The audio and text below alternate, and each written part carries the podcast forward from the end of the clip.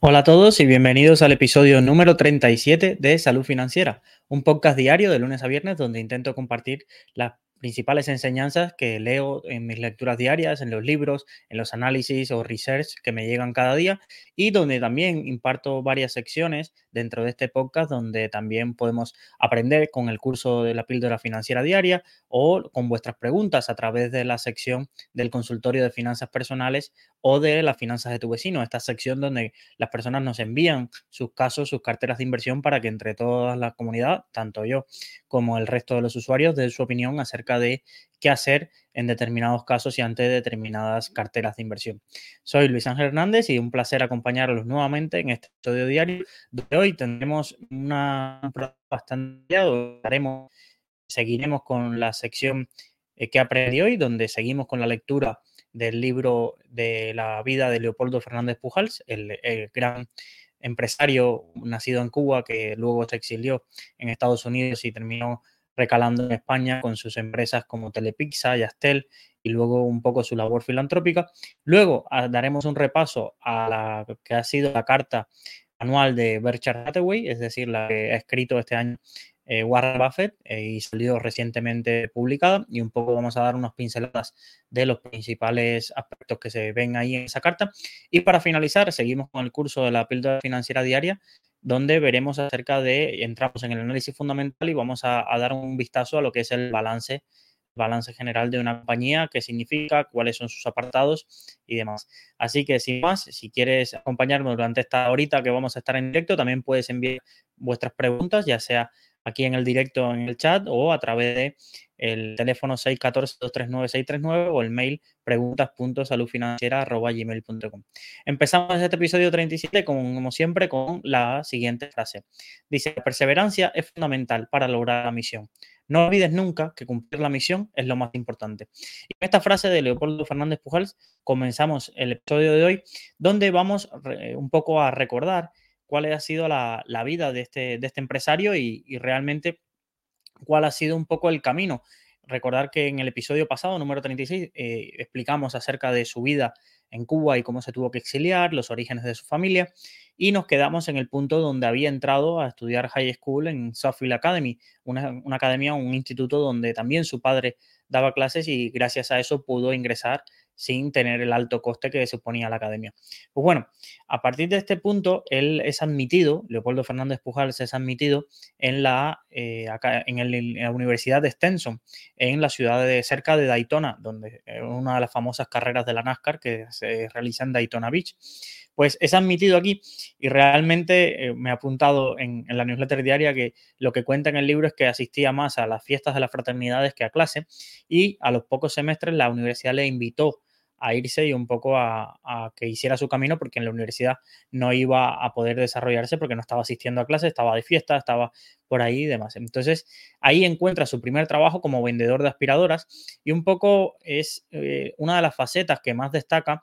como él siempre desde joven, aquí no tendría cerca, cerca de 19, 20 años, cuando tiene su primer trabajo como vendedor de aspiradoras, todo el arte y toda la pasión que le dedica a la venta y un poco todo lo que ha leído y aprendido desde los distintos profesionales que hablaban acerca del arte de la persuasión, del arte de la comunicación también. Y aquí empieza a poner en práctica un poco lo, lo que había aprendido y realmente decía cosas curiosas como por ejemplo que cuando iba a visitar a una familia pues se centraba no en convencer a la mujer, sino que estuviera también la mujer y el hombre, porque era el hombre en, en esa época quien tomaba las decisiones financieras y, entonces de nada valía hacerle toda la exposición de la aspiradora sin, sin hacer eso, o también le hacía una demostración en directo donde quedaba la gente generalmente fascinada por toda la suciedad que, tenían las casas, o tenía otra técnica también donde intentaba explicar que era la,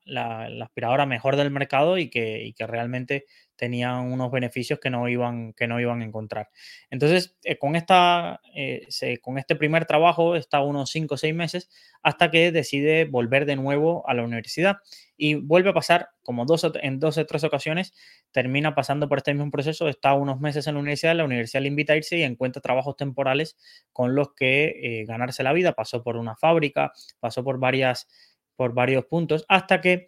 en, eh, con 21 años decide alistarse en el ejército. Recordar que estamos hablando de la época de la guerra de, Vietnam y decide alistarse al ejército. Entonces es en este punto donde primero hace lo que se llamaría una preparatoria y, realmente le dedica capítulos enteros a todo este sistema militar y un poco la disciplina que asumió eh, en este punto, porque claro, llegas y tienes unos,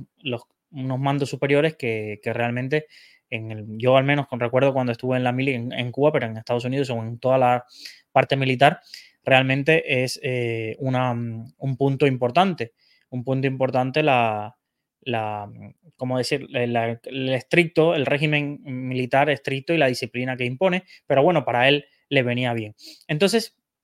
en este sentido, se gradúa con, honores y hace el curso de oficial. Esto era un curso para ascender a oficial donde realmente las,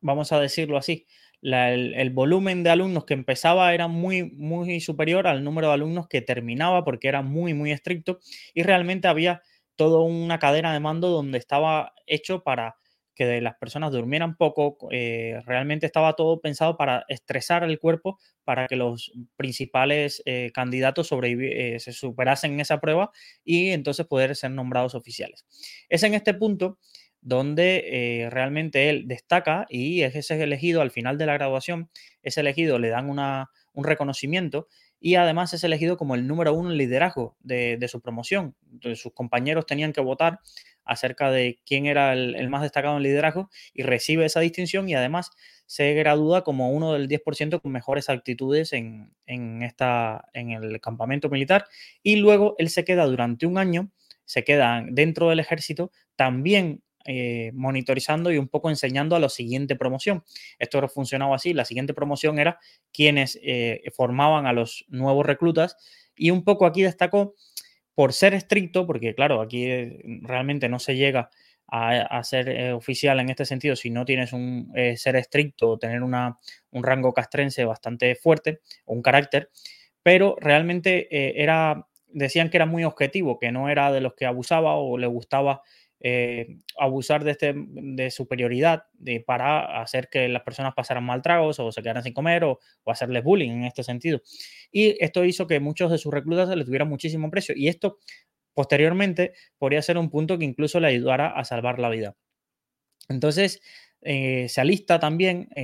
para ir a Vietnam, le llaman y le dicen, bueno, mira, acaba, acababa de nacer su primer hijo, en todo este impasse se casa y le llaman para, para, ir a Vietnam y cuando viaja a Saigón, un poco los primeros siete días te, decían a qué destino te tenías que ir, a qué destino te, asignaban dentro de todo el, dentro de todos los distintos sitios a los que podían enviarte. Y realmente Leopoldo eh, cae en una base militar donde rápidamente le reconocen y le dicen, oye, un militar le llama, un primer teniente le llama y le dice, ¿no te acuerdas de mí? Y él le dice, bueno, mira, tu cara me suena, pero no, no realmente no me acuerdo. Y es entonces cuando le dicen, yo, yo fui recluta tuyo hace dos años dentro del programa de formación para oficiales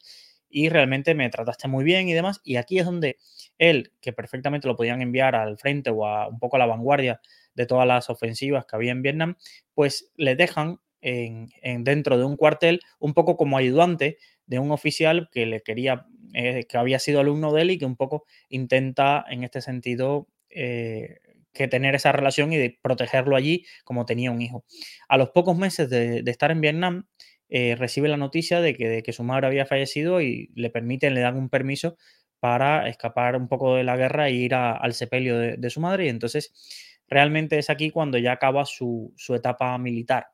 en este punto. Entonces, cuando ya decide, pues mira, voy a salirme del ejército y voy a buscar una, una vida, pues hace las, las pruebas para entrar a Procter Gamble. Recordad que Procter Gamble es una de las empresas de consumo y de venta de, productos de consumo más grandes de todo el mundo. Pues hace las pruebas y realmente era muy, muy difícil entrar a Procter Gamble, pero él un poco, mm, realmente siempre se le ha dado esta actitud de, de estar echado para adelante, como se dice, y de poder comunicar su, valía en el mundo de la venta y gana el puesto para ser vendedor ahí cerca de, Florida, todo un poco una región de Florida para ser eh, vendedor de este tipo de productos. Entonces, rápidamente se pone a analizar cuál era un poco la situación y realmente el eh, Procter Gamble lo que buscaba era vender a determinados, con lo que se considera venta mayorista. Entonces lo que se acercó fue a determinadas farmacias o centros médicos para buscar eh, quién era el encargado de las, de las compras y empezó a buscar estrategias para llegar a ese tipo de,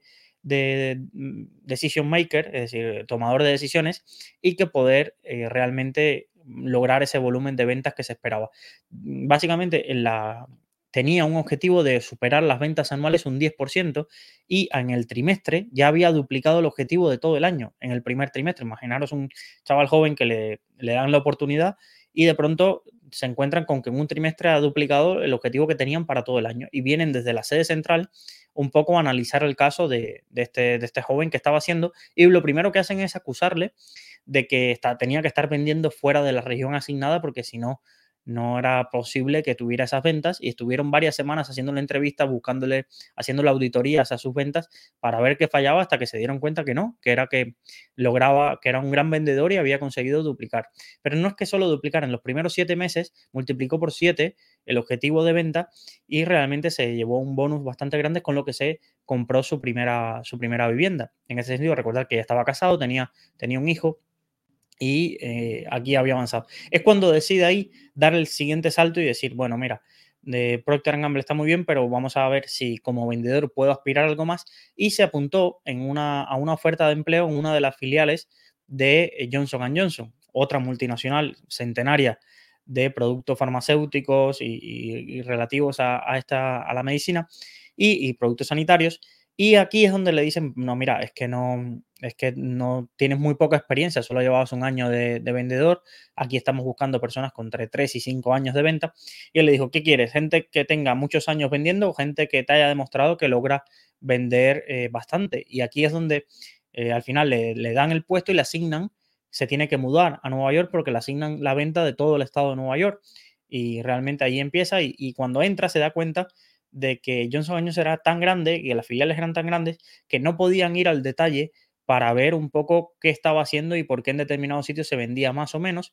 Y se dio cuenta de que básicamente tenían un pifostio montado ahí por medios, no le terminaron comprando, no se sabía por qué los médicos pagaban o no. Entonces, hizo esta función de visitador médico y un poco como que se camelaba a todas las, a todos los eh, a todos los que tenían la decisión de compra, le enviaba flores a la jefa de enfermería, intentaba hacerle demostraciones de los productos. Pero bueno, pasó lo mismo que en Procter Gamble, sus ventas destacaron muchísimo y le fueron asignando, lo llamaron a la central de esta filial para dirigir todo el área de Latinoamérica, pero era dirigir el área de Latinoamérica desde Estados Unidos. Entonces ahí empieza ese, ese avance, pero él quería un poco tocar luego lo que era, porque aquí en este sentido viajaba mucho, pero él quería ir al terreno y es cuando pide que también se presentó, se postuló un puesto que era director en Centroamérica y viajó a Guatemala con, sus hijos para eh, dirigir toda la filial y crear un equipo que pudiera aumentar las ventas allí. Recordad que Guatemala, en esta estamos hablando de los, los años finales de los años 70, principios de los 80, tenía una situación compleja en cuanto a las mafias, eh, en cuanto también a toda la guerrilla y toda la situación que para un empresario internacional, un expatriado, como se dice, era, era complejo estar ahí y lo terminan asignando a Panamá para que desde Panamá pudiera dirigir toda Centroamérica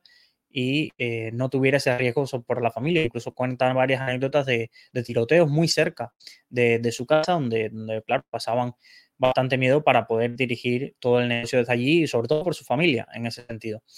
Es allí, estando en, Panamá, cuando llega a sus oídos de que había una oportunidad en España, porque claro, estamos pensando, vale, Luis, me estás contando todo esto de Leopoldo mm, Fernández Pujals, pero yo lo conozco en España, ¿cómo es que eh, estaba en Johnson Johnson en Latinoamérica o en Centroamérica? Pues es, aquí le llega una oportunidad y le llaman que había una filial crítico dentro de Johnson quería crear equipo en España y eh, realmente pues él decide pues oye voy a, voy a probar, voy a salir un poco de toda esta inseguridad y voy a llevarme a la familia a España y le, aprueban el, el, puesto y viene a España y le encargan un poco crear todo el equipo desde cero en España y pone anuncios en los periódicos, se buscan personas bilingües que tengan capacidades de venta y se pasa todo un año creando su equipo dentro de España y lo mismo, ahí realmente una de las cosas que destaca, ya os lo dije en este libro de Apunta a las Estrellas y llegarás a la Luna, una de las cosas que más destaca es la capacidad de liderazgo y la capacidad de, de esfuerzo que tenía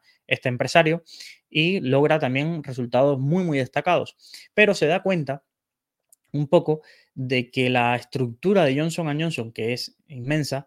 realmente eh, tenía un problema, tenía un problema dentro de, lo que era la estructura en España, bueno, y en España en más sitios. Y el problema era que Johnson Johnson compraba muchísimos laboratorios, productos y demás,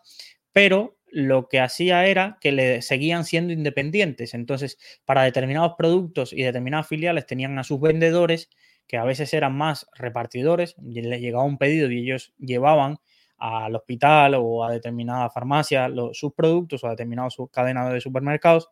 pero realmente esto hacía que se duplicaran muchísimo los recursos y que los mejores vendedores estuvieran un poco dispersos y no, se centraran en los productos de más margen para la compañía y demás. Y es entonces cuando él propone, le propone a Johnson Johnson hacer una reestructuración a nivel global y envía una carta a los principales dirigentes y los principales dirigentes eh, o incluso un miembro del Consejo de Administración viajan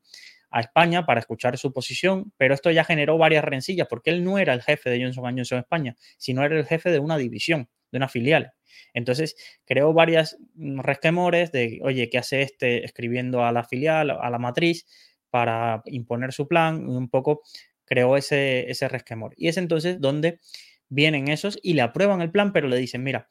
eh, como no podemos cambiar toda la estructura de, España, porque Johnson Johnson en España era, era muy grande,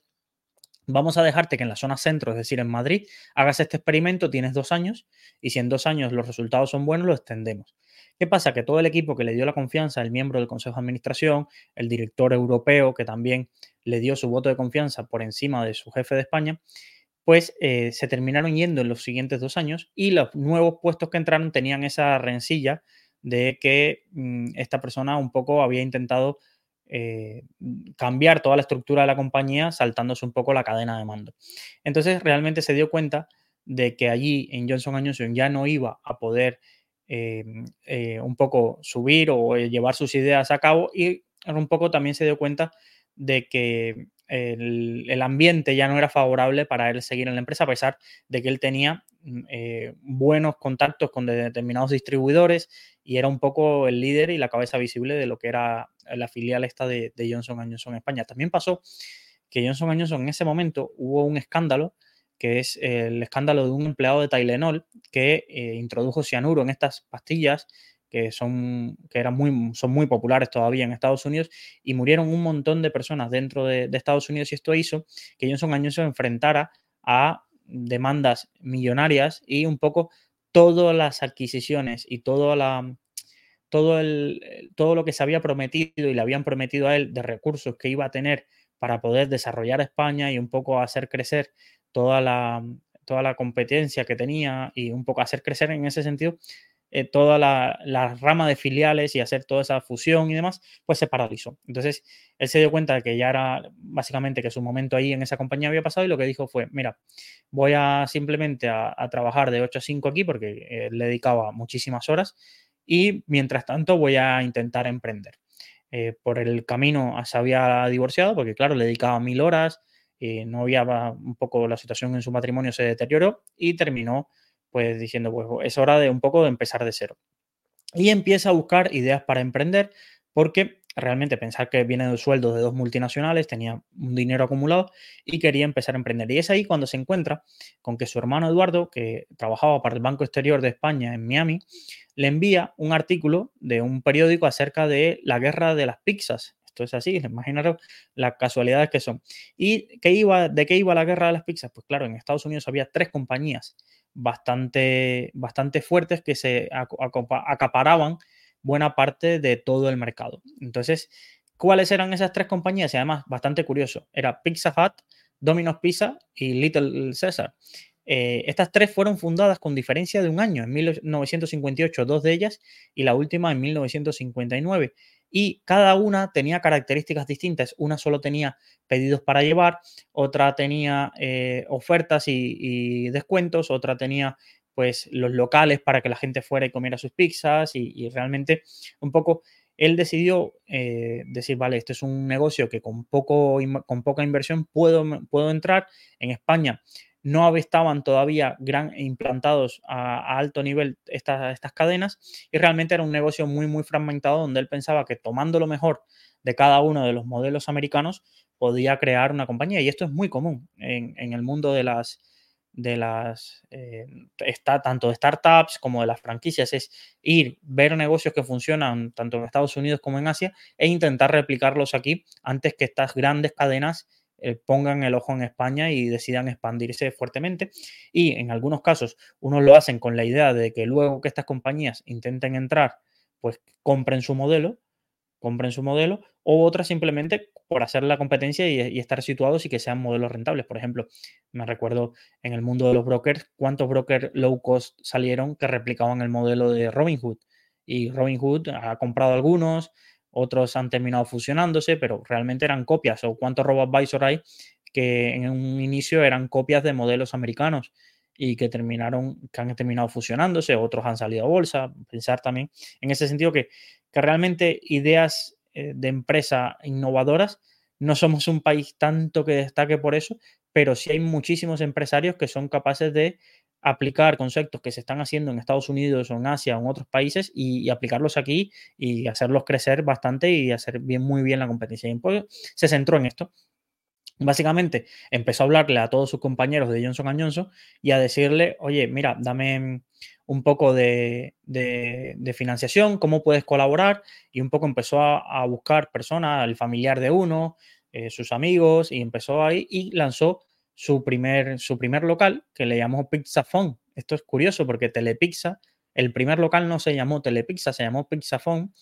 porque era un poco una de las peculiaridades que iba a tener su, su, negocio, de que buena parte de la venta, si quieres, la podías hacer dentro de, eh, podías comer dentro del local, pero sobre todo se iban a centrar en el reparto que, iba a tener vía telefónica porque la gente podía llamar. Entonces, básicamente lo que intentó hacer fue consiguió su primer local en el barrio del Pilar, en, en, Madrid, y lo que quería tener un modelo, y el modelo que tenía en la cabeza era buscar establecimientos físicos en zonas de alta densidad de población, también que se pudiese encargar desde casa los productos por teléfonos y dentro de las tiendas que las tiendas fueran llamativas, es decir, dentro de los restaurantes que fueran muy llamativos, que la cocina fuese visible, que la gente viera cómo te preparan esto que es común ahora, que vas a, por ejemplo, aquí en Valencia que se ha popularizado una pizzería que se llama el Poblet y cosas así, pues el Poble perdón, y que veas cómo te hacen la pizza y un poco veas todo en, este punto. Como curiosidad, los primeros repartos se hacían con furgoneta y tenían que estar a distancia de unos 500 metros para que se repartiera con furgoneta. No, no se hacía el reparto con motos que hoy conocemos y que vemos que es bastante común entre todas las entre todas las, distribuidoras de pizza, como bueno, las, fabricantes de pizza. Este, este Pizzafón abrió el 11 de noviembre de 1987 y los primeros accionistas fueron eh, su hermano, eh, Eduardo, él, Leopoldo, y varios trabajadores que, consiguió. Incluso hay una anécdota de que un alto ejecutivo de Johnson Johnson se fue de Johnson Johnson a cambio de un 5% de, de, de, Pixafón y lo que luego fue Telepizza. Y claro, cuando esa persona fue y le contó a su superior que se iba a una pizzería por un 5% de algo que, era un local, imaginaros, imaginaros la reacción. Entonces, los primeros meses se dividieron un poco las funciones. De 8 a 5 eh, había alguien trabajando en, el local, mientras Leopoldo estaba trabajando en Johnson Johnson y eh, luego de las 5 estaba eh, Leopoldo en ese local de hasta allá, hasta el cierre, junto con, otros compañeros que, trabajaban con él. El hermano, ¿de qué se iba a encargar? Pues un poco de todo de la cadena de suministros, de buscar locales, de las franquicias, y un poco en ese sentido de, lo que sería pues, la posterior expansión, porque ya desde que, desde que crearon el modelo y un poco vieron todo lo que podían hacer, pues ya rápidamente pensaron en, hacerlo crecer y abrir el siguiente local y el siguiente y el siguiente. Entonces, unos meses después, un año después, logran abrir un segundo local en la calle Cochabamba, creo que, es, que este sí ya le llamaron Telepizza. Y como dato curioso,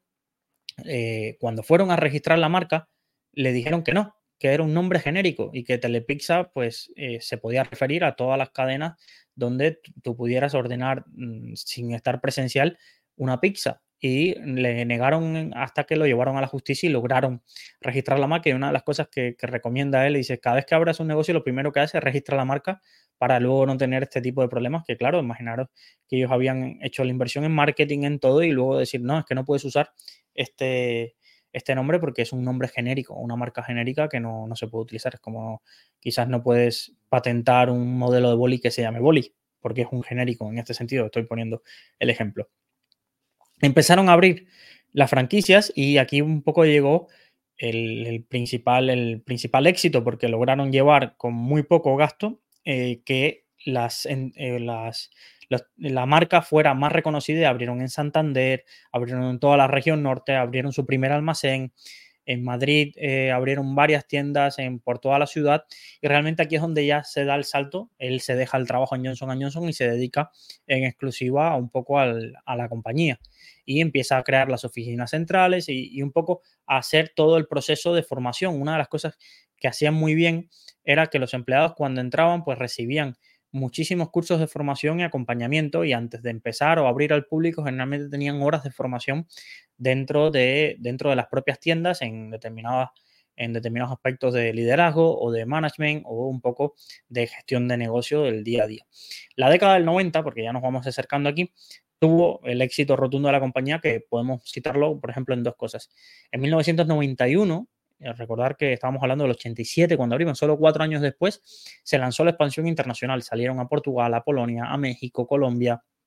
Incluso estuvieron por comprar eh, una parte de las tiendas de Pizza Hut en Argentina, pero luego el, acuerdo se cayó porque quisieron aumentarle el precio un 40 o un 50% justo después de haber llegado a un acuerdo. Entonces, uno de los hitos fue esta, la expansión internacional. Y luego también en la Exposición Universal de Sevilla, en el año 92, había un establecimiento de, de Telepizza, algo que hizo que el reconocimiento de marca fuera, fuera muchísimo, más, muchísimo más grande. En todo esto que parecía una historia de, de éxito, decir, vale, pues parece todo fácil, montó una pizzería, sí, bueno, mm, fue creciendo, franquició y a partir de ahí todo parece muy bonito. La realidad es que no fue así. La realidad es que no fue así porque Leopoldo fue expulsado de la compañía. Él, al principio, él había, se había quedado con el 60% de la empresa, pero luego llegó un acuerdo con, con colaboradores iniciales que le iba a ir cediendo acciones de la compañía durante los próximos cinco años y su, participación disminuyó por debajo del 50%. Esto quiere decir que el resto de accionistas, si se ponían de acuerdo, eh, tenían mayoría en, todo este tipo de decisiones. Y los primeros choques comenzaron con su hermano. Su hermano un poco pensaba que el modelo era tan bueno que necesitaban expandirse muchísimo más rápido de lo que estaban haciendo y empezaron los choques. También hubo un choque por la cadena de distribución, el tipo de transporte que utilizaban e intentaron hablar con un empresario de transportes que trajo el hermano que al final quiso casi estafarlos o, ponerle condiciones por las que se podía quedar con buena parte del ingreso de, la compañía, a pesar de que los camiones fueran vacíos o no fueran eh, tan llenos para distribuir eh, la materia prima. Y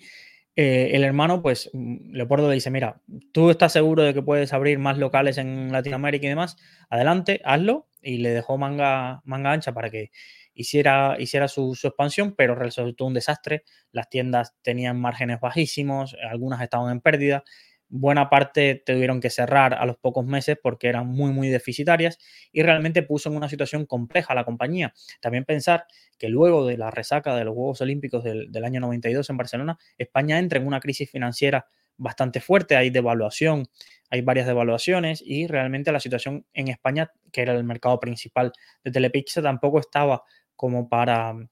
como para tirar cohetes y regalar dinero o perder dinero en determinadas operaciones. Es aquí cuando su hermano Eduardo empieza a desconfiar de que el modelo de Telepizza sea escalable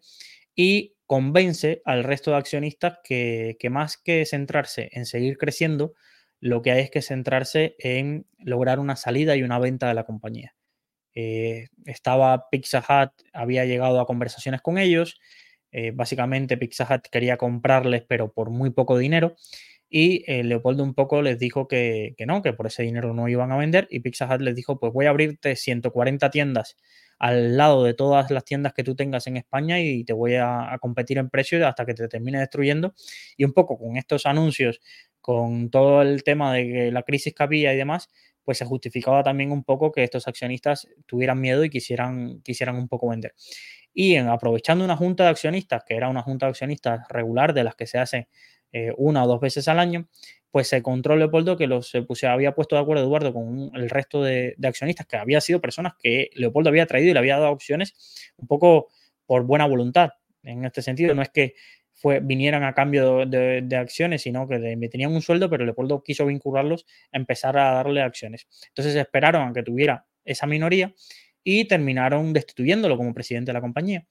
y básicamente pues lo sacaron de la compañía y, esto como ha pasado muchísimo, no es una historia que solo le haya pasado a él, ha pasado a muchísimos em, eh, fundadores que terminan siendo expulsados de la compañía. Si sigues los podcasts, Elon Musk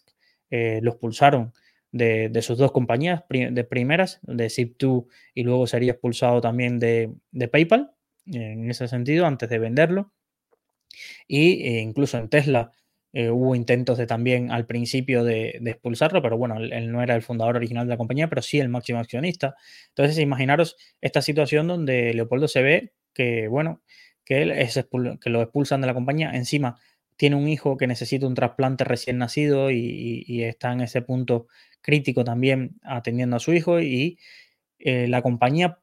por suerte, rectificó a tiempo, rectificó a tiempo porque iban creciendo a un 40% anual cuando en el año 95, que fue cuando lo, destituyeron, en otoño del 95, y unos meses después solo crecían al 4 al 5% eh, anual.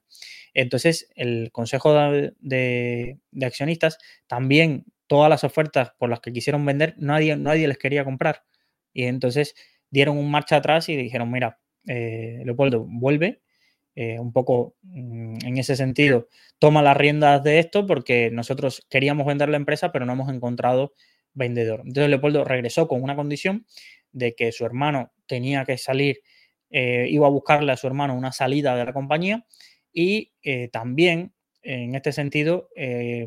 pactaron que una de las vías que se buscara fuera la salida a bolsa.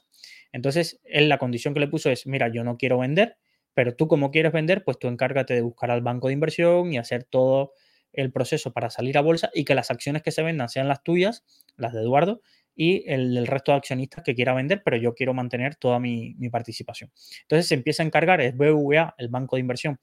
que está encargado de la salida a bolsa, sobre todo la colocación nacional, la colocación internacional la, hizo Merrill Lynch. Y lo vuelvo un poco, sí lo que hizo fue involucrarse en todo el proceso de roadshow. Recordar eh, en los episodios 20 y pico del podcast expliqué todo el proceso de una salida a bolsa y eh, hay una parte muy importante que es antes que la empresa salga a la bolsa, se sondean a todos los inversores institucionales y se le dice, mira, van a salir 20 millones de acciones y nosotros estimamos esta horquilla de precios. Y según la demanda que haya, pues esa horquilla se, sube o se va en la banda superior y se establece luego cuánta, a cuántas personas se les va a dar esas acciones antes de que empiecen a cotizar en bolsa. Entonces, la demanda duplicó varias veces la oferta porque el roadshow lo, lo, encabezó Leopoldo, que fue a cada uno de los de las eh, que los bancos, de las reuniones que los bancos le proponían con inversores institucionales, a un poco a vender las tasas de crecimiento, el modelo de negocio. Y, realmente fue, fue todo un éxito la, salida a bolsa de, de Telepizza, que se pudo romper en el último momento. Esto es una curiosidad, porque su hermano, al ver que, al ver que había tanta demanda por las acciones, pues se retractó y quería no vender. Dijo, mira, no, no, a este precio que están ofreciendo es muy bueno, pero no quiero vender porque veía que había muchísimo potencial y muchísimo interés, e interés o al menos no quería vender toda, toda su participación. Por legalmente ya se había comprometido con BVA a colocar esas acciones porque eran las que iban a salir a bolsa y tuvo que, que vender, pero bueno, se convirtió en millonario. Es decir, no nos preocupemos por él. ¿Podía haber hecho muchísimo dinero? Sí, podía haber hecho muchísimo más dinero como hizo su hermano, pero realmente eh, sacó bastantes millones para su implicación y un poco para el desastre que casi deja la compañía cuando asumieron la presidencia las personas que, puso él en, sustitución de Leopoldo. Entonces, el 13 de noviembre de 1996 saldría a cotizar eh, Telepixa, con, curiosamente por 22 mil millones de pesetas, que unos años después, solo dos o tres años después, se había multiplicado por 10 el valor. Una de las mejores salidas a bolsa que se recuerden en la década de los 90 en la, en la bolsa española. Además, fue incluida por su capitalización en el IBEX 35. Imaginaros una empresa de restaurantes, de pizzas, en el IBEX 35. Pues sí, estuvo en el IBEX 35 eh, Telepizza y, curiosamente en esta salida de bolsa, buscar luego las imágenes, que había bastante, una de las cosas que se hizo fue que en la bolsa de Madrid llevaron repartidores de Telepizza a repartir pizzas a todos los, asistentes. Y entonces imaginaros la escena de estar tocando la campana ahí en la Bolsa de Madrid, en el edificio este monumental que hay, y están los repartidores con las pizzas de, de, Telepizza. Fue una de las salidas a bolsa quizás más peculiares que ha vivido la, bolsa, la Bolsa de Madrid. Realmente, aquí Leopoldo Fernández Pujol no hizo dinero porque realmente él no vendió sus acciones, pero sí se, dio cuenta de que, de que un poco ya les estaba agotado el modelo y, un poco toda la expansión internacional. Y en 1999, curiosamente, se le acercó un, competidor que quería vender su, cadena a, a, Telepizza. Y estuvo, él insistía, él insistía, mira, cómprame. Y cada vez que eh, Leopoldo miraba sus, sus cuentas del competidor, decía, no, no, es que no, tu modelo no es rentable porque la gente te compra, pero lo te compra por los descuentos, pero luego no repite con tus pizzas. Y, no te quiero comprar, no te quiero comprar. Y en la tercera reunión se le hizo una propuesta súper loca a este competidor. Le dijo, mira, ¿y por qué en vez de que si yo te compre, tú no me compras a mí el paquete accionarial que tengo de, de Telepizza y, y yo salgo de la empresa? Y claro, esta era una persona que sí tenía muchísimo, muchísimo dinero. No me apunté el nombre, pero sí ya era uno de los empresarios más ricos que, había en ese entonces y decidió pues comprarle la participación a, Leopoldo Fernández Pujals acerca de Telepizza y así salió, así salió de la empresa. Luego Telepizza ha tenido eh, idas y venidas bastante curiosas, es decir, esto es una de las compañías que, que luego ha tenido un camino bastante curioso. ¿Por qué? Porque en 2006 fue sacada de cotización, hubo una OPA de exclusión por la familia Valvé y, otros grandes inversores institucionales la sacaron de bolsa. Luego volvió a bolsa, impulsada por, por el Fondo de Capital Riesgo KKR y, y, varios, creo que recordar, sobre 2016, 2017, volvió a bolsa con la que se convirtió a su vez en la peor salida bolsa bursátil de, que, de la historia de la bolsa española porque cayó muchísimo y perdió muchísimo su valor y terminó siendo excluida en 2019, creo recordar, con otra OPA de KKR, es decir, el mismo que la saca bolsa, luego la termina excluyendo a, un precio bastante inferior, la termina excluyendo de bolsa y ha sufrido bastantes eh, reorganizaciones, reestructuraciones, eh, había un problema con la deuda, eh, realmente la compañía sigue funcionando, todos conocemos a Telepizza y tenemos algunos cerca, pero realmente toda la posición quizás de dominio y que incluso estuvo a punto de, lograr hacer que eh, los grandes competidores americanos que empezaron a introducirse en España como Dominox o Pizza Hut, incluso desaparecerlos de, todo el, barrerlos de, la competencia aquí en España, pues ahora la posición es, es una posición mucho más complicada a nivel financiera de, la empresa y, y, realmente no han dado con la tecla para volver a, volver a reflotarla. Curiosamente, Leopoldo sí luego invertiría con otros antiguos trabajadores de, de Telepizza en una, en una nueva pizzería que se llamaba La Original, pero no he buscado porque realmente en Valencia no conozco que, que, exista, pero no sé si en otras partes de España sigue existiendo esta pizzería, pero en el libro sí comenta que al menos financió, no se puso al frente de nuevo ahí en las tiendas y demás como hacía antes, que esto fue bastante común ver a, Leopoldo Fernández en las tiendas. Incluso le gustaba que vinieran los encargados y le dijeran cuál era la tienda que menos vendía de toda, de toda España y él se iba ahí durante cinco o seis meses para convertirla en, la tienda que más vendía y a veces lo lograba, es decir, era increíble, pero lo, terminaba logrando porque hacía análisis. Telepizza fue muy famoso por sus estrategias de marketing un poco revolucionarias, por su eslogan, que es como se llama el episodio, el secreto está en la masa, que fue un eslogan que invirtieron, fueron casi de las primeras empresas que la publicidad eh, en tele tuvo una rentabilidad tan alta en cuanto a retorno de marca o al retorno que tenían en las ventas cada vez que hacían un anuncio pero tuvieron iniciativas muy curiosas como que compraron en China trucos de magia. Esto es curioso, compraron, hicieron una escuela de magia donde los niños iban y se les hacía estos trucos y luego podían celebrarle su cumpleaños y se les daba pizza gratis, pero a cambio de que a la, creo que a la pizza número 100 luego ya, ya no podían hacerlo más y entonces lo que se invitaba era llamaban por teléfono a las madres para que invitaran a los amigos a que fueran a este tipo de, promociones y celebraran los cumpleaños en las tiendas. Es decir, a nivel de marketing, fueron, hicieron un marketing bastante de guerrilla, de, mm, hay anécdotas de Leopoldo colándose en determinados edificios porque tenían, tenían segmentado qué edificios o qué, o qué zonas o qué calles eran los que más le compraban determinados días y iban y les daban, eh, entraban en esas casas, en esas casas y en sus buzones le dejaban cupones de descuento para esos días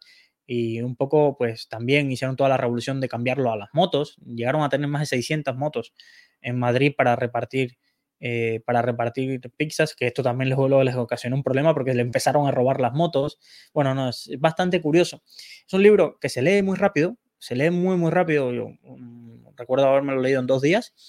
pero si te apuntas muchísimas anécdotas que te terminas riendo de, hostia, es que este, este persona es bastante, está ahí o tiene su fortuna gracias a lo, a lo que siempre ha sido, ha estado al pie del cañón y, realmente era muy bueno ocurriéndosele este tipo de estrategias de marketing y demás. Eh, este, este dinero que sacó de Telepizza, creo que recordar que fueron unos 300 millones que ganó con la, con la venta de Telepizza, luego eh, buscaré bien el dato exactamente para ver cuánto fue y a, y a qué precio vendió, pero con esto hizo su fortuna y luego se convirtió en lo que se conoce hoy, esa fortuna la invirtió en un family office, que es cuando un gran inversor, un gran empresario va haciendo capital, pues termina invirtiendo su patrimonio en determinadas empresas, ya puede ser eh, empresas cotizadas en bolsa o no, o empresas más de economía real que no estén eh, cotizadas en bolsa y, ahí un poco esas, esas inversiones fue las que empezó a diversificar. Se fue de Leopoldo, se fue de España, se puso su residencia en Bahamas y ahí donde reside, cerca de, su familia en, Estados Unidos, y un poco se dedicó a las causas un poco filantrópicas, que es un poco las por las que yo lo llegué a conocer, por un poco la liberación, hacer eh, causa acerca de denunciar las condiciones en las que estaba Cuba, la falta de libertades en Cuba y ayudar a los presos políticos en ese sentido, a, que podían escapar de la isla a tener una vida y a las familias que estaban dentro en ese sentido. Y a eso le ha dedicado casi sus últimos 15 años de vida, aunque en el episodio siguiente veremos cuál fue su siguiente inversión o la principal por la que también fue conocido. Pasó de ser el, de Telepixa al de Yastel por su inversión financiera que hizo y que convirtió a Yastel en uno de los gigantes de la telefonía y, de la, y del Internet en, España. Pero eso ya será mañana en el episodio 38. Y un poco aquí, hasta aquí dejamos la, la parte de la historia acerca de Telepixa, su creación, un poco todo el camino y un poco cómo terminó su venta y bueno, los posteriores azares que, que sufrió. Vamos a, otra sección donde vamos a, ver también acerca de los 10 puntos más importantes de la carta anual de Berkshire Hathaway. Cada uno son 16 páginas, se lee sencillito, incluso ya hay en Value School y, y determinadas cuentas también traducen enseguida la carta para el que no quiera leerla en inglés y la pueda eh, eh, traducir, pues Miguel Ramos creo que que la traduce y Value School también, y la podéis encontrar en español, pero bueno, os comento los 10 puntos que, me he apuntado. Y, realmente una de las de lo importante que tiene para la gente que le guste y que sea un poco más friki de la inversión, más allá de, saber lo de eh, quién es Warren Buffett y un poco cómo invierte, ¿por qué deberías leer esta carta? Porque realmente te da un poco la visión de cómo ha llegado hasta aquí. Es decir, mucha gente piensa que este tipo de, de inversores obtienen esta rentabilidad, lleva más de 60 años invirtiendo. De Berkshire Hathaway, el track record, aquí tengo una imagen, es de casi ya 58 años, 58 años invirtiendo, y la gente piensa a veces que es suerte, de que tenía información privilegiada, de que realmente cuando lees sus cartas te das cuenta un poco de la filosofía que tiene, cómo ha ido cambiando en el tiempo, cómo incluso no ha tenido problemas en variar cuando determinada era un hater de la tecnología y ahora su principal posición es Apple y realmente ha logrado comprar Apple en, muy buenos precios y después se ha sentado a recibir los dividendos y a ver cómo se va revaloriza y cómo se convierte en una de las compañías más importantes del mundo. Y esa es su filosofía. Nunca ha cambiado, nunca ha distribuido dividendos. Cada vez que puede o la acción está eh, infravalorada o él estima que está infravalorada, recompran acciones. Y cómo es una manera de invertir para varias generaciones. No está invirtiendo para salir en un ranking o no está invirtiendo para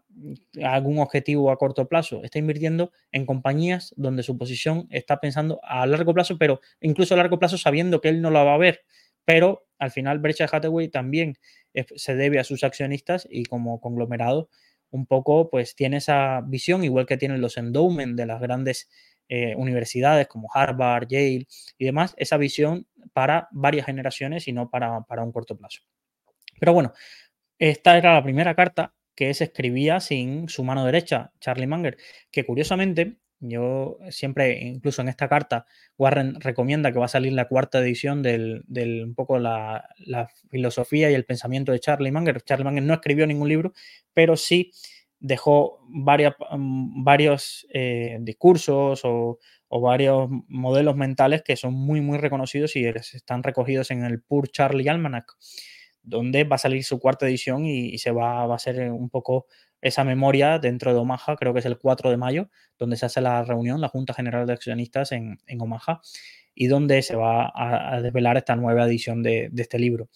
Eh, realmente era la primera y le dedica la primera página de, la carta a un poco a poner en valor eh, la aportación de Charlie Munger, que quizás si Warren Buffett es conocido por 100 personas, Charlie Munger en el mundo de la inversión quizás sea conocida por 30 y realmente él lo que mm, venera es, o un poco resalta, es la importancia que tuvo Charlie Munger en lo que hoy conocemos como Berkshire y en su filosofía de inversión, porque ellos son de Omaha, pero realmente no se conocieron, no se conocieron, tuvieron vidas bastante mm, separadas por hasta que un día en una comida, creo recordar, coinciden y empiezan a hablar de inversiones, pero ya con varios años, a pesar de que Charlie Munger creo que vivía a dos calles de lo que hoy se conoce como la sede de Berkshire. Y en la principal aportación, y en la carta lo, recuerda, era que, Warren Buffett tenía un poco la visión de quien le enseñó, que fue Graham. Entonces Graham un poco la visión que tenía era, vamos a invertir en acciones que estén muy, muy deprimidas de precio, vamos a darle la última calada, es decir, imaginaros, si yo pienso, para que entendáis, estos, eh, Graham le llamaba cigar bats, algo que quizás pueda ser un cigar bat, pues ahora mismo, para que entendáis el concepto, pues imaginaros empresas de televisión. Cada vez la gente ve menos televisión. Pues entonces las acciones de televisión ahora están muy, muy deprimidas. Pues eso sería para Graham un cigar bat que hay que invertir ahí, que aunque sepas que en 20 años quizás esa empresa no exista, pues está tan barata que tendrías que invertir. Entonces Charlie Munger le cambia toda esa perspectiva a, a Warren Buffett y lo convence que lo que hay es que buscar pocos negocios extraordinarios buscar buenos precios de entrada y sentarse, sentarse a esperar, sentarse a esperar. Y esto es un cambio radical porque eh, pensar que eh, la filosofía del partnership de Warren Buffett antes de, entrar a lo que hoy conocemos como Berkshire era totalmente distinta. Era, era totalmente, era invertir en estas empresas en que tuviera el perma bajo, que estuvieran pasando por muchísimos problemas, buscar ese turnaround y demás, y luego pasa a, esta filosofía de, oye, vamos a comprar compañías de calidad, Gillette, Coca-Cola, y vamos a pasarnos décadas teniendo estas, estas empresas y esperar su evolución y, un poco vivir de los dividendos que nos repartan, de las recompras de acciones y de la apreciación que capital que va a tener el efecto de componer sobre un negocio excelente todo el dinero que estamos invirtiendo. Incluso también recalca de que le decía a Warren que la compra de Berkshire Hathaway, sabéis que Berkshire Hathaway era una empresa industrial casi quebrada que compró Warren Buffett, no se parece en nada a lo que hoy mantiene el nombre. Era una empresa eh, industrial que casi quiebra y Charlie le, dice que esto habría sido un grandísimo error comprar esta empresa, que, porque él, eh, Warren la compró pensando hacer esto, este cambio de compañía y lo que al final la convirtieron no fue nada más y nada menos que en un holding que se dedicó a invertir en otras empresas y comprar sus acciones hasta que eh, y ya no tenía esa actividad tan industrial que se conoce. Si queréis haceros una foto de lo que es hoy, Berkshire Hathaway tiene un montón de negocios del cual no cotizan en bolsa, como por ejemplo el negocio de trenes en Estados Unidos o varias compañías eléctricas, eh, por ejemplo la compañía eléctrica de Hawái, determinadas compañías en ese sentido, o el negocio de, de Geico Geico, que es una aseguradora y de reaseguradora en Estados Unidos, son empresas que tienen el 100%, en Berkshire Hathaway tiene el 100% de la compañía y eh, realmente luego tiene todo el otro negocio que es el negocio de empresas cotizadas en bolsa, donde las más conocidas de inversiones, pues American Express, Coca-Cola, Apple, Occidental Petroleum y demás. Pero bueno, entonces, ¿cuál fue el otro gran cambio que tuvo y que, que resalta y que le agradece también a, a Charlie Munger? Fue ver todas las participaciones de Berkshire Hathaway, es decir, todas las empresas en las que ellos invierten como un todo y no verlo como inversiones aisladas. Entonces consiguieron que al invertir en esta empresa y comprarse Geico, comprarse la empresa aseguradora más grande de Estados Unidos, pues recordar cómo funciona una empresa aseguradora. Eh, tú pagas la prima hoy, pero tú no sabes cuándo vas a tener el accidente, tú no sabes cuándo va a haber la catástrofe natural. Entonces, las compañías aseguradoras captan muchísimo dinero y luego el ratio que tienen que pagar de indemnizaciones y demás eh, realmente es mucho menor del dinero que captan. Ese es el, modelo de negocio de una aseguradora y además pueden sacar un superávit invirtiendo esa liquidez que reciben. Entonces, esta liquidez fue la que usó Warren Buffett para comprar nuevas participaciones en compañía o inyectarle dinero a negocios que estaban pasando por momentos eh, complicados y realmente así es como también ha logrado apalancar muchísimo los recursos. Y un poco, porque os hagáis una idea, he hecho dos cálculos acerca de, eh, en cada final de carta de Warren Buffett, al final del todo está la rentabilidad por año. Y de esa tablita, que parece muy simple, se puede sacar muchísimos aprendizajes, tanto si estás empezando como si ya llevas muchos años en bolsa. La primera eh, lección que sacas es que hasta el mejor inversor de la historia, o los dos mejores inversores de la historia, ha tenido años muy, muy negativos. ¿Por qué? Porque invierten en renta variable. Pues hay años de caídas del menos 48%, lo tengo aquí delante, del menos 20%, del 12% negativo, del 31,8% en 2008 negativo. Es decir, si inviertes en renta variable, aunque seas el mejor inversor de la historia, vas a tener años de caídas. ¿Qué pasa? Que tiene años también de rentabilidades del 80,5, del 49,5, del 26,6, del 28,7. El año pasado un 15,8 o un 30% en el año 2021. Entonces, esto, de esto va la renta variable en el largo plazo. Esto es la primera lección que sacas. La segunda lección es que recordar lo que os he explicado en otros episodios, la rentabilidad por sí sola no dice nada. Tenemos que compararla, la rentabilidad, con un índice de referencia. Y el SP500, incluyendo dividendos, porque esto también, recordarnos, que no hagas trampa de compararte con algo que no incluye dividendos cuando tú sí que cobras dividendos, pues el SP500 con dividendos desde el año 65, que es donde empieza esta, esta comparativa, ha rentado un 10,2% de media anual, que es un súper resultado. Pero Berkshire Hathaway ha rentado un 19,8%. dice, bueno, Luis, tampoco es tanta diferencia, 9,6% de diferencia a, 65, a 58 años, es mucha diferencia. Y he buscado un ejemplito no voy a ser yo el que te diga el ejemplo. Si hubieras invertido mil dólares en Berkshire Hathaway en 1965, porque primero, no, no la mayoría de, nosotros no escuchó, no, no vivía en ese entonces, ni podía invertir, ni pasarse 60 años con una inversión sin tocar nada. Estos eh, ejemplos teóricos, pero sí lo que me vale para demostrar la respuesta final de cuánto importa un punto o varios puntos de rentabilidad adicional cada año es, si hubieras invertido mil dólares en el año 1965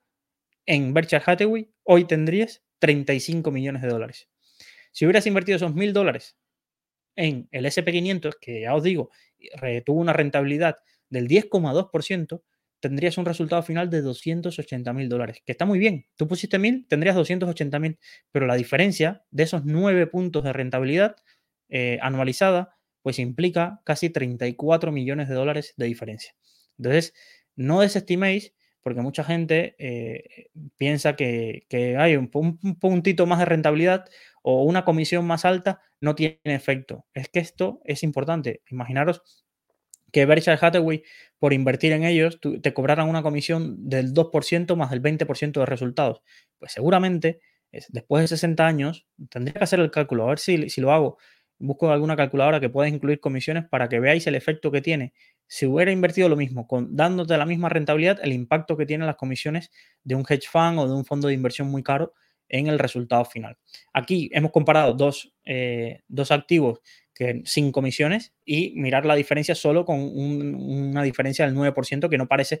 tan grande como para el cambio que hay luego de, resultados finales. Esto, si queréis ver el cálculo en la newsletter, incluyo, incluyo las dos fotos, pero son 34 millones de diferencia eh, eh, entre ganar un 19,8, que es lo que ha ganado Berkshire Hathaway anualizado, y un 10,2, que es lo que ha ganado el SP500 con dividendos anualizados.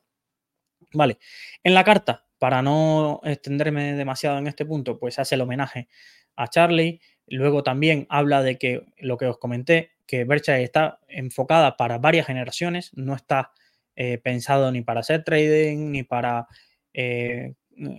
jugar al market timing, simplemente tiene muchísimo dinero para comprar buenos negocios a largo plazo y, un poco hacer crecer la fortuna de, sus, de sus inversores. Luego también que ellos tienen un compromiso con comunicar tanto las buenas noticias como las malas sin empezar a maquillar un poco el resultado contable.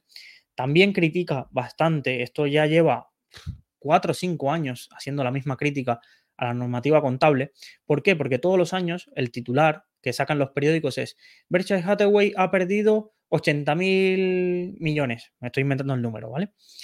¿Por qué sale este número, este dato? Porque la normativa contable obliga a que la variación de sus inversiones, aunque ellos no vendan, se reconozcan como ganancias o como pérdidas. Y entonces, claro, esto hace que imaginaros un año como 2022, de que los mercados cerraron negativo, pues casi todas las acciones que tenía eh, Berkshire han caído, pues ellos, la normativa contable les haga reconocer una pérdida cuando ellos no han perdido ese dinero, porque no han vendido. ¿Vale? Esto es importante, esto es como yo. Tengo una acción a 10 para entenderos. el mercado de la acción baja a 7. Yo no vendo, pero el, regulador me obliga a decir como si yo hubiera perdido esos, esos 3 dólares. Entonces, tanto parece cuando les va muy bien como que han ganado muchísimo dinero y cuando les va muy mal que les va a ir muchísimo peor cuando realmente ellos no están comprando y vendiendo. Y entonces el resultado de la empresa va ligado realmente y es lo que él dice que tenías que ver el resultado operativo, es decir, pues, fijarte en los ingresos y los gastos, el resultado operativo que han tenido las filiales no cotizadas más los dividendos recibidos de sus inversiones financieras y las posibles ventas o posibles ganancias o pérdidas que hayan tenido de las operaciones que hayan cerrado, pero que no te fijes en las operaciones o en las eh, plusvalías o minusvalías latentes, porque es que no tienen ningún sentido porque ellos no están haciendo trading en mercado o son un banco que su balance depende de esas plusvalías latentes o esas minusvalías en ese sentido. Entonces, esta crítica lleva cuatro o cinco años y la vuelve a repetir en esta parte. Luego también hace como un símil, creo que era su, pone una persona en, para explicar toda su carta habla de una persona ficticia o no ficticia, no, no acabo de entender si la persona existía o no, que se llama Bertie, luego tengo que revisar si, si es una persona real y un poco empieza a comentar pues todo cómo le explicaría a alguien que no entiende lo que hacen ellos, todo cuál es el proceso de selección de compañías, cómo invierten, todo un poco el proceso y la cadena de valor de, de. También reconoce que a medida que Berkshire es tan grande y que tienen tanta liquidez, hay acciones realmente en que las que no pueden comprar, por lo que tanto que el universo de inversión para lo que es hoy de Berkshire se reduce bastante. Es decir, incluso me da la sensación de que hay más posibilidades de crecer por acciones no cotizadas que se puedan comprar el 100% o de empresas que se puedan comprar en su totalidad, de tener una participación en determinadas compañías, porque ya Berkshire es tan grande que cualquier inversión que hagan va a representar muchísimo eh, capital de la compañía, porque claro, esto pensar, Berkshire es una empresa que es grande, pero realmente gestores de inversiones no tiene tantos. Entonces, no te vas a poner a analizar una compañía para luego gastarte 10 millones, ¿no? Las inversiones de Berkshire pues son de 2.000, 3.000, 5.000 millones. Entonces, para comprarte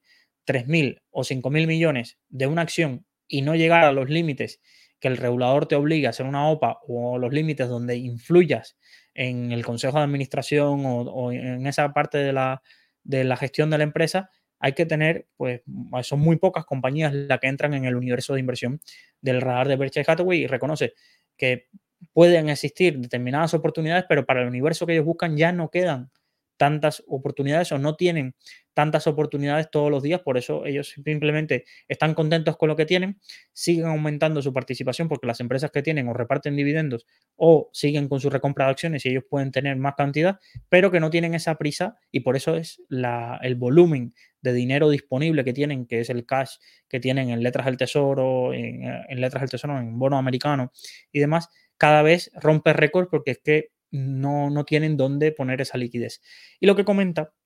es que Berkshire Hathaway lo ha sido y seguirá siendo uno de los garantes de la estabilidad económica de Estados Unidos. ¿Por qué? Porque básicamente lo que dice es, cuando el mundo vuelva a estar en problemas, nosotros tenemos toda esta cantidad de dinero para ir al rescate de la economía norteamericana, pero no al rescate eh, inyectando dinero como puede ser la Fed, sino comprando acciones o inyectando capital dentro de compañías como fue Banco of America en el año 2008 y demás, inyectando este dinero al sistema que nosotros podemos hacernos con determinadas compañías y poder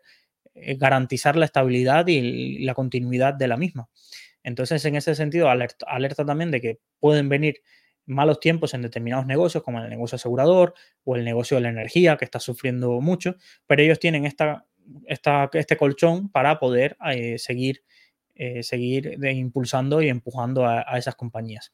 También, pues hace un análisis de las compañías. El año pasado hizo un análisis de Coca-Cola y American Express. Este año, sobre todo, se centra en su inversión en Occidental Petroleum, que es quizás una de las más llamativas y en las que más dinero han puesto en el último tiempo y destaca tanto el management como lo bien que hace la compañía y un poco la importancia estratégica que tiene la gestión de las reservas de petróleo para la, un poco la seguridad y la defensa de Estados Unidos y la seguridad energética. Y por eso ven que es un activo estratégico y que van a, incluso me llamó muchísimo la atención que dice que es una de las empresas que tendría toda la vida. Es decir, como una de las inversiones a largo plazo que mantendría durante mucho tiempo es, esta compañía de, Occidental Petroleum y la destaca. También menciona que esto sí se había eh, hablado eh, por los medios en alguna entrevista de su gran inversión en las cinco compañías más grandes de Japón. Tiene el 9% de las cinco compañías más grandes de Japón con una inversión de varios miles de millones de, yenes. E incluso también eh, comenta de que el año pasado visitó a todas esas compañías junto con uno de sus manos derechas, Greg, y que eh, les transmitió que Berkshire Hathaway estaría, en caso de cualquier crisis y demás, apoyando a esas empresas y les aseguró que no sobrepasaría más del 10% de, las compañías para seguir teniendo una inversión financiera, pero sin toma de control o que no estuvieran, en ese sentido, que estuvieran tranquilos de que, de que podían contar con Berkshire como un accionista amistoso y no de forma hostil, pero que reafirma esta, esta apuesta mm, bastante grande para, lo que es eh, Berkshire sobre Japón y la, evolución de estas cinco grandes compañías de Japón, Mitsui, Mitsubishi, Sumitomo, eh, luego, luego en la newsletter pondré las cinco compañías en las que ha invertido. Entonces, realmente esto llama bastante, bastante la atención. Por el contrario, no tiene, eh, al menos en la carta no menciona ninguna inversión en China, por ejemplo, o en otro mercado emergente, en Europa tampoco. Entonces, es algo bastante llamativo de que Warren Buffett siempre ha defendido que la bandera de Estados Unidos y sus inversiones en Estados Unidos y que haya puesto las manos en el fuego por estas cinco compañías japonesas, que un poco como que le queda muy lejos de su, de su área de conocimiento, pero mira, es bastante a sus noventa y tantos años, pues sigue, sigue sorprendiendo un poco a todos en ese sentido. Eso es un poco el,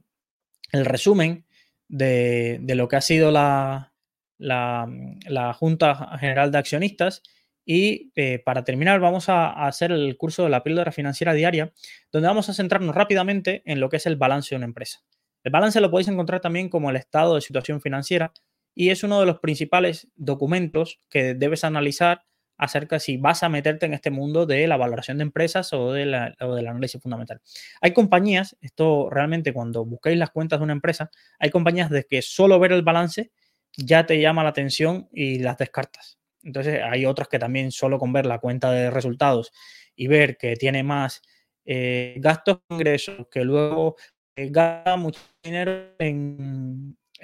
sueldos o que los directivos, bien, también la cuenta de, pérdidas y ganancias también te da mucha información, pero los balances también, porque te da un, da un, poco la estructura de cómo está montada la empresa y cómo está financiada, si está financiada porque los accionistas han puesto mucho dinero o porque tiene muchas reservas o simplemente está financiada con mucha deuda y realmente eh, tiene poca caja comparado. Entonces, en este sentido, eh, se hace a veces el balance para todos los que estudiaron contabilidad y demás, se hace un poco abstracto de entender y, entender por qué eh, activos tiene que ser igual a pasivos más patrimonio neto y que si esos números, por qué tienen que encajar así. Esto se hace duro, a veces en determinadas asignaturas, entender, y a veces parece que es que te inventas un poco los números de cada lado para que esto cuadre, pero realmente esto es un poco la magia, la, magia y lo interesante y lo bonito de la contabilidad para quien le guste. Yo suspendí eh, en contabilidad de costes, fue la que suspendí, que era un poco de fusiones y demás, esta realmente me costó bastante sacarla en la carrera,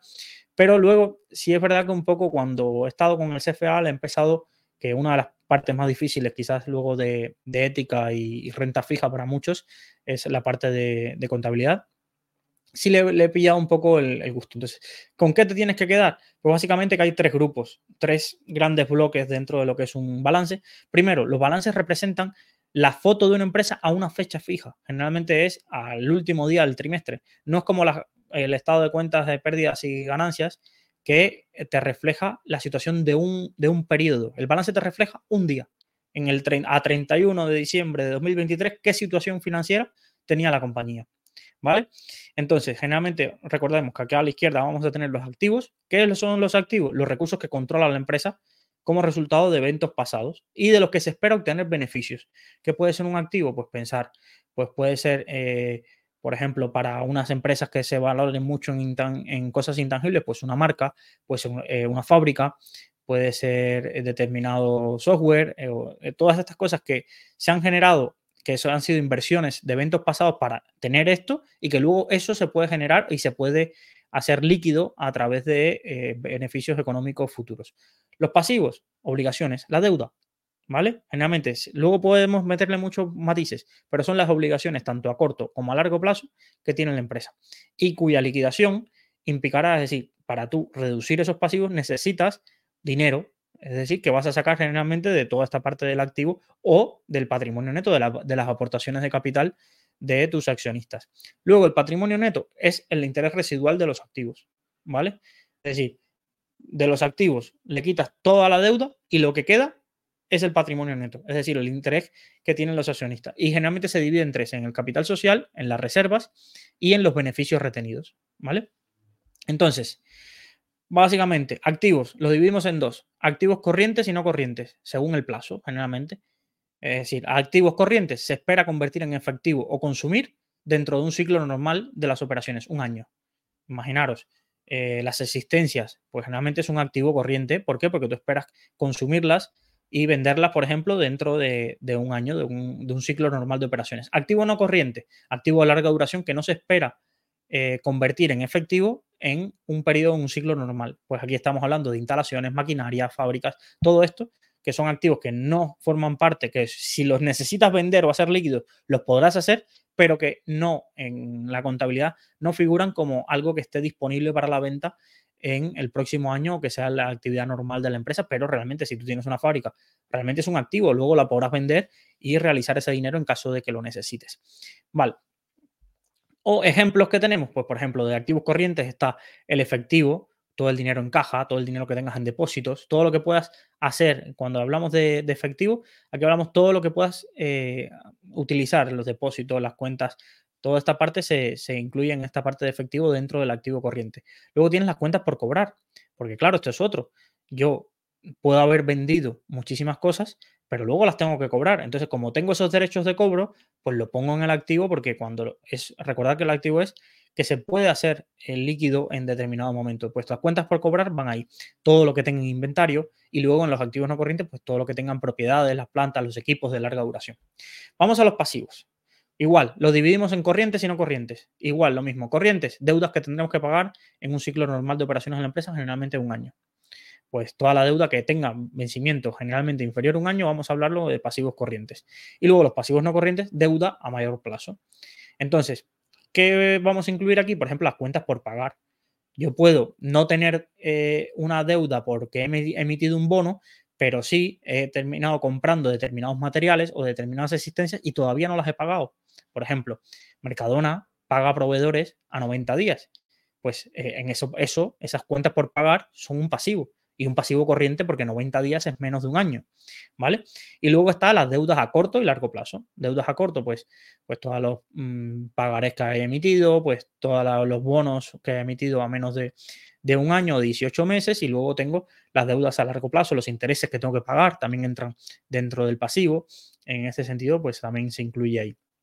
Realmente, los mayores problemas que te puedes encontrar son cuando tú tienes, por ejemplo, y eso lo ves en el balance, imaginaros que los activos corrientes de una empresa están muy por debajo de los pasivos corrientes. Entonces, aquí tienes un problema de balance. Tienes un problema de balance porque tú tienes una, mucha deuda que vas a tener que pagar o que te pueden exigir en el plazo de un año, pero tienes pocos activos que puedas hacer líquido para eh, sufragar esa deuda. Entonces, la, la, empresa tiene una situación de balance que tiene que corregir. ¿Y cómo puede corregirla? Pues haciendo una ampliación de capital, entonces, con ese dinero que capta, paga las obligaciones a corto plazo. Puede también desprenderse de algún activo no corriente, como la venta de determinada división o determinada eh, instalaciones que pueda convertirse en efectivo para hacer frente a esas deudas o puede terminar haciendo una renegociación de la deuda que convierta que ese pasivo corriente pase a ser pasivo no corriente porque pasa a una renegociación de la deuda a largo plazo o en caso de ya un impago, pues ya esto sí es eh, más complejo porque luego para volverte a financiar vas a tener unas condiciones muchísimo peores. Bueno, vamos al patrimonio neto. Generalmente, lo que os dije, capital social. ¿Qué es el capital social? El valor de los fondos que los accionistas han aportado o que se han comprometido a aportar. Entonces, fundamental eh, entenderlo en, esta parte. El capital social es el dinero que han puesto los accionistas o al valor de, esas participaciones. Las reservas, pues parte del patrimonio neto que viene de beneficios que no se han distribuido. Imaginaros, yo gano 10 euros y decido repartir 6 en dividendo. Ese dividendo sale,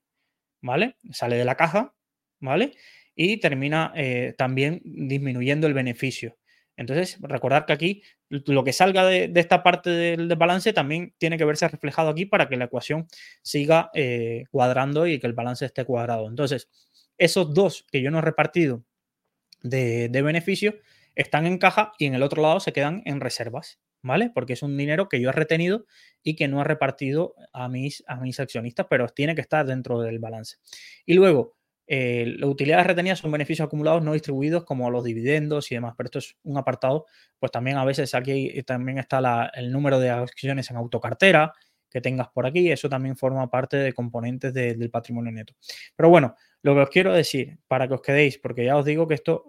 haremos un repaso de todos los componentes de la valoración de empresas, de la contabilidad, del análisis fundamental, pero si quieres meterte más en profundidad, pues aquí toca mirar muchísimos balances, leer muchos manuales de, de análisis fundamental para entender todas las peculiaridades que te puedes encontrar, porque aquí yo te lo estoy diciendo muy por encima, pero luego hay un plan general contable y una de las cosas que te encuentras cuando estudias contabilidad es, vale, ¿y este tipo de de acción o este tipo de venta o este tipo de deuda, ¿dónde la pongo? ¿Y cómo la valoro? ¿Y a qué precio? ¿Y con qué método de contabilidad? Pues esto tiene, es un arte. Porque imaginaros cómo se valora un intangible y cómo, qué es la depreciación y cómo se pone y la amortización. Bueno, todos estos componentes y a qué valor reflejo determinada participación eh, que está cotizada en mercado. Entonces, esto tiene, es un mundo. Estos son manuales y manuales que, tenéis que aprender. Lo que yo os dejo es un poco lo básico para cuando os enfrentéis un balance, al menos sepas qué estáis viendo y qué tenéis que mirar en este sentido. De todas formas, en los siguientes episodios iremos eh, un poco adentrándonos en cada uno de, estos aspectos que veamos, pero recordad que el curso es un poco un acercamiento diario de forma sencilla a determinados conceptos que nos podemos encontrar en nuestro día a día. Y llegamos al final del episodio. Al final se ha hecho largo entre tantos temas, pero espero que, os haya sido de utilidad. Os digo, os recomiendo leer mucho el libro de, Leopoldo Fernández Pujals, o como quiere ser conocido como Leopoldo Centurión, pues gracias al apellido de, su padre. Y realmente, eh, como siempre os digo, cualquier comentario, sugerencia, duda, podéis hacerlo de forma gratuita, ya sea en las redes sociales, a través de cualquiera de los canales o por teléfono al 614-239-639 o a preguntas.saludfinanciera.com. Muchísimas gracias a los que habéis estado en directo, espero que, os haya sido de utilidad. Y también a los que escucháis en diferido, recordar dejar algún like o si os ha gustado, suscribiros o dejarnos algún comentario para seguir mejorando y seguir sobre todo ayudando a que mejores tu salud financiera. Muchísimas gracias y nos vemos mañana en un siguiente episodio de este podcast.